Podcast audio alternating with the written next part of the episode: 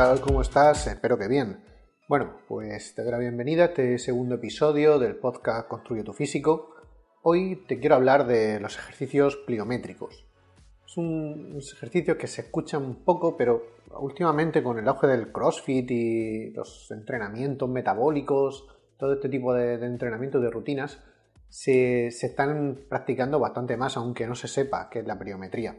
Por eso te voy a, te voy a decir hoy todo, lo que necesitas saber sobre la pliometría, los ejercicios pliométricos. Empiezo diciéndote que hace algún tiempo que estoy incorporando este tipo de ejercicios pliométricos en mi rutina de entrenamiento diarias. Los he empezado a hacer porque me veía con falta de, movilidad y de agilidad.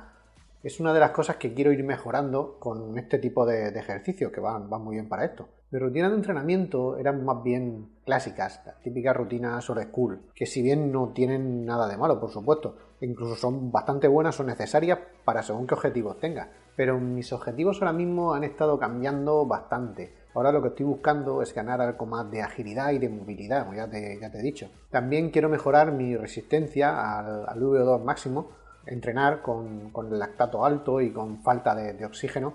Y para todo eso los ejercicios pliométricos van bastante bien. Bueno, antes de nada decirte que qué es la pliometría o qué son los ejercicios pliométricos.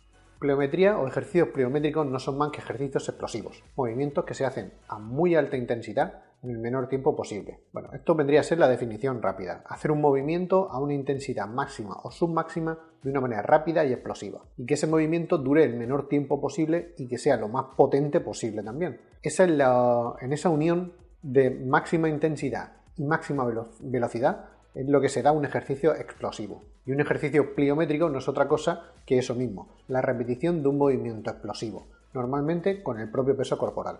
Ahora te diré cuáles son los, usos que le puedes dar a los ejercicios pliométricos. Bueno, lo, normal es que sean utilizados por deportistas para mejorar la técnica o la ejecución de ciertos movimientos en su deporte. Se utilizan mucho en fútbol, en baloncesto y este tipo de, deportes así para mejorar los cambios de ritmo y los desplazamientos o cambios de dirección rápido, cuando tienen que hacer una finta o esquivar algo también en, atletismo, sobre todo en las distancias más cortas, por supuesto. Para mejorar los sprints y las salidas son muy buenos. Y por supuesto ya lo habrás visto mucho, o creo que lo habrás visto, en entrenamientos crossfit o entrenamiento con el peso corporal, para mejorar la fuerza y la explosividad sobre todo en las piernas, porque si bien los ejercicios pliométricos los puedes hacer con todo el cuerpo, en las piernas, con los saltos, es donde más ejercicios pliométricos se ven y donde más fácil los encontrarás en, rutinas de entrenamiento. Algunas variaciones y algunos ejercicios pliométricos. Yo creo que de teoría ya vamos bien, es hora de empezar a practicar algún ejercicio. Como te decía antes, los ejercicios pliométricos más famosos son los saltos, pero los saltos no son los únicos ejercicios que hay en la pliometría. Se puede entrenar todo el cuerpo con ejercicios pliométricos. Ahora te voy a dar una lista de algunos de los más comunes y que podrás encontrar en diferentes rutinas de entrenamiento tipo CrossFit o entrenamiento con el peso corporal. Los ejercicios pliométricos para las piernas, sobre todo, llevan saltos. Podría ser eso, sentadillas con salto, saltos frontales a un banco, saltos laterales a un banco, saltos con piernas arriba, o sea, recoger las, piernas cuando estás en el salto, o sea, lo que viene siendo un, salto con las rodillas al pecho, los rebotes, rebotes laterales, zancadas con salto, saltos laterales sobre un banco y saltos en aros o escaleras o conos. Las escaleras son las típicas escaleras, esas parecen escaleras de mano de, las películas que se ven en los, en los helicópteros, que están puestas en el suelo y lo único que hacen es dividirte en cuadraditos el suelo para poder hacer tipo de ejercicio dentro. No son las escaleras de, subir que encontrarás en tu casa. Bueno, aquí podrías incluir también variantes que se te ocurran desde saltos a una sola pierna, saltar cualquier obstáculo o saltar sobre cualquier plataforma. Saltos laterales, saltos frontales, saltos traseros, o sea, casi todos los saltos son, son ejercicios pliométricos. Ahora te voy a decir ejercicios pliométricos para el torso, para la parte de arriba, para, el tronco. Pueden ser los lanzamientos de balón desde el pecho, lanzamientos de balón de espalda, lanzamientos de balón sobre, el, sobre la cabeza o, también llamados ball to wall, las dominadas pliométricas, que es soltando las manos al llegar arriba, dominadas con palmadas, que sería la evolución de, estas primeras, las flexiones pliométricas o flexiones con palmada. O sea, los ejercicios pliométricos para la parte superior del cuerpo también son muy variados, ya lo ves. Prácticamente cualquier movimiento que implique lanzar un peso o impulsar tu cuerpo se podría considerar un ejercicio pliométrico. Por lo que los ejercicios anteriores los puedes ir complicando todo lo que tú quieras hasta llegar al mundo de la calistenia. Pero bueno, la calistenia ya es un mundo aparte y tiene un capítulo aparte, ya, te, ya te hablaré de ella. Ahora, para montar una rutina de entrenamiento pliométrica, lo primero que tienes que tener en cuenta es la intensidad del entrenamiento. Los ejercicios pliométricos son muy intensos, por eso no veo necesario añadir peso adicional.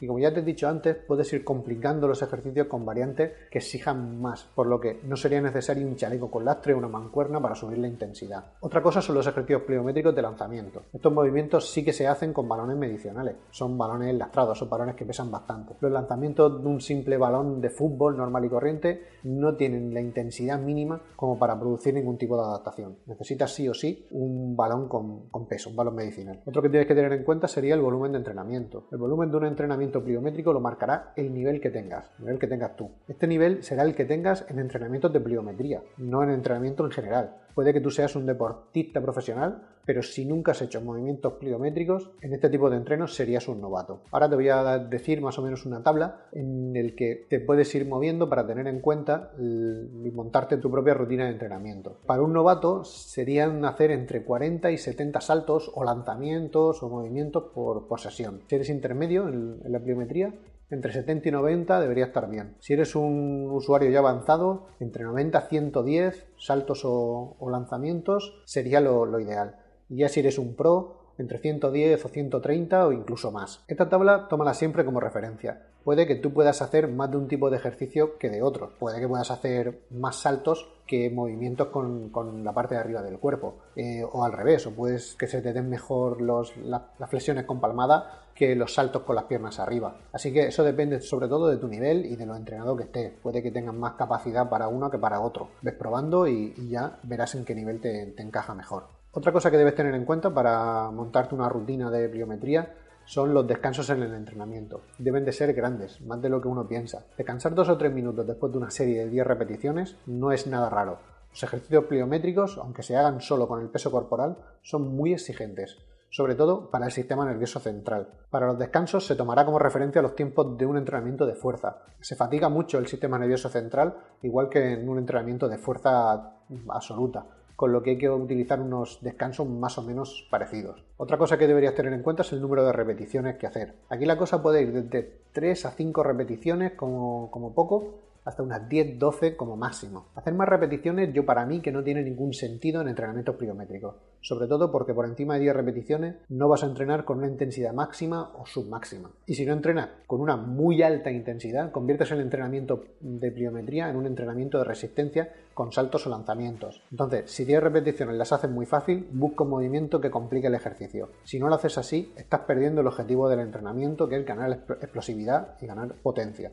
Espero haberte aclarado qué son los ejercicios pliométricos, para qué los puedes utilizar y cómo podrías montar tu propia rutina pliométrica. Ahora solo queda que empieces a utilizarlos tú y que me digas qué tal te va en los comentarios. Ya sabes que si tienes alguna duda o alguna pregunta o necesitas alguna aclaración, tienes alguna sugerencia, algún comentario o simplemente quieres que te explique algo sobre un tema concreto, solo tienes que decírmelo con el formulario de contacto que encontrarás en construyetufísico.com.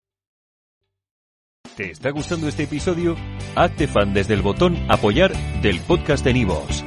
Elige tu aportación y podrás escuchar este y el resto de sus episodios extra. Además, ayudarás a su productor a seguir creando contenido con la misma pasión y dedicación.